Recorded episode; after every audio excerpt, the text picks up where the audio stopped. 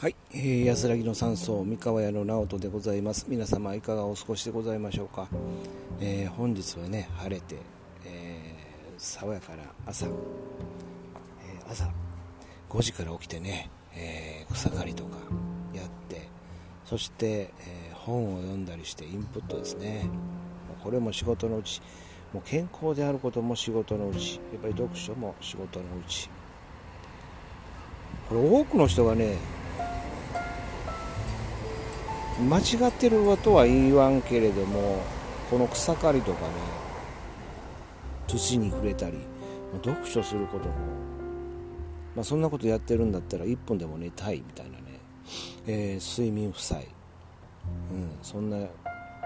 ハードワークっていうかね何かこう身も心もすり減らしてねこう働いてる人がすごくね世の中今多いなと。えー、労働基準監督署でね相談とかを受けていた、えー、時にも常に思ってたんですけどもね、うん、それの逆をね本当に今実践して自分でこう体験しながら体感しながら伝えたいなっていうのをね、まあ、やったりこれしてるんですね、うん、やっぱりこうね本人があこうだと思ってね心からね思わないとやっぱ伝わらんすよね。うん。まあいろんな多分ねいろんな相談のところがあると思うんですよね。で私もなんとかな相談会とか言ってね、えー、まあ社会保険労務士とか、まあ、労働局の人間としてえー、合同のね、えー、相談会とか参加させてもらっていろんな他の人のやつをどんな風にして喋ってるのかなとかって見てたり、えー、したんですけども。やっぱりねその人の人生経験っていうのが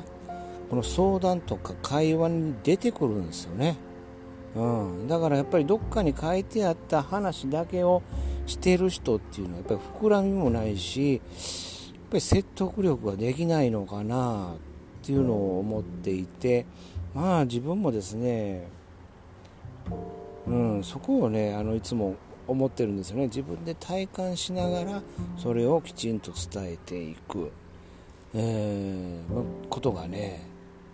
必要なのかな。例えばだから労働相談とか言っても、まあ、実際そういった人の話を教科書で読むんじゃなくて聞いてるからこそ話せたり世の中の、えー、こういうどういうふうなこのストレスの中で例えばね、えー、暮らしている人がいたとしてそれをどういうふうに克服したのかとかねいうのもテレビの仕事とかで知っているしじゃあ自分もそこで体感をして知っているからこそ伝えられるんじゃないのかなと、えー、いつも思って実践してます、うん、これは陽明学ではね知行合一ね。えー、まあ、知ることと行うことはねやっぱり両方大事なんだよという。だから、えー、知ってるだけではいけないしやっぱりそこにもこう行動がやっぱ伴う必要があるのかな、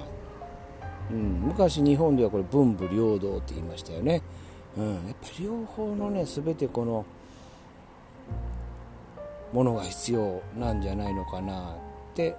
思っております、うん、どうですかね。今本当社会で言うとやっぱり文ねもう人間この最近日本人でもこう体を動かさくねなってます。昔なんかえー、東京行くにもね、これ20日ぐらいかけて歩いて行ったわけですから。